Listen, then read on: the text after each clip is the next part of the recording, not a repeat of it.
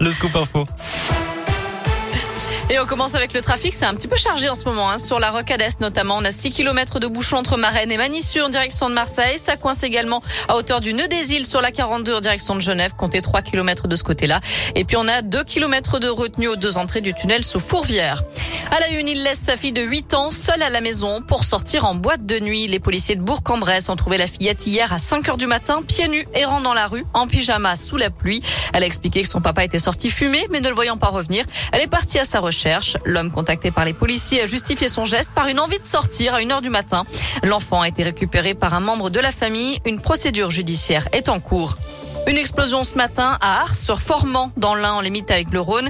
Une détonation était entendue vers 10h30. D'après la préfecture, elle se serait produite lors d'une intervention sur le réseau de distribution de gaz. Aucun blessé n'est à déplorer, mais un large périmètre de sécurité était mis en place.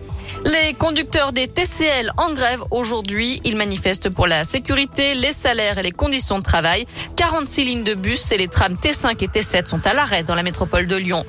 Eux manifestent partout en France aujourd'hui. Les salariés de l'IFSI de la Croix-Rouge dénoncent la dégradation de leurs conditions de travail et les inégalités avec le secteur public. Ils réclament donc une revalorisation salariale de l'ensemble des formateurs en soins infirmiers. À suivre également cette semaine la colère des profs avec cet appel à la grève lancé pour jeudi. Les syndicats réclament des créations de postes, une revalorisation des salaires et de meilleures conditions de travail. Et puis autre manifestation jeudi à nouveau les aides à domicile descendront dans la rue pour réclamer plus de moyens pour assurer leur mission et une meilleure reconnaissance de leur métier. Il faudra encore vivre avec le pass sanitaire. Un projet de loi pour le prolonger sera présenté le 13 octobre d'après l'entourage du Premier ministre Jean Castex. Mais le gouvernement va quand même lâcher du lest. Un conseil de défense est prévu mercredi. Un pass sanitaire local pourrait être créé pour ajuster les contraintes en fonction de la situation dans chaque territoire. La France a manqué à ses devoirs envers les Harkis. Déclaration d'Emmanuel Macron qui a demandé pardon ce matin à ses anciens combattants qui étaient aux côtés de l'armée française durant la guerre d'Algérie. Lors d'une cérémonie d'hommage à l'Elysée, le chef de l'État leur a promis une loi de réparation. Et puis huit morts, c'est le dernier bilan de la fusillade qui s'est produite ce matin en Russie. Un homme a ouvert le feu sur le campus d'une université. Il a été interpellé. Enfin, vous étiez plus de 8 millions ce week-end à profiter des journées européennes du patrimoine pour visiter les monuments et les lieux remarquables du pays.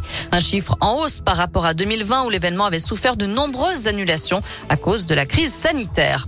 Voilà pour les infos. Côté météo, pour cet après-midi, pas de grand changement évidemment. Ça va rester encore bien gris, bien humide aussi puisque des averses sont attendues jusqu'à ce soir et la nuit prochaine. Le mercure ne dépasse pas les 16 degrés aujourd'hui à Beaujeu, Tarare et Pusignan, 17 degrés à Lyon, Erieux, Condrieu et Salès-sur-Sanne. La bonne nouvelle, bien sûr, c'est que le soleil sera de retour dès demain et jusqu'à la fin de la semaine normalement. Ah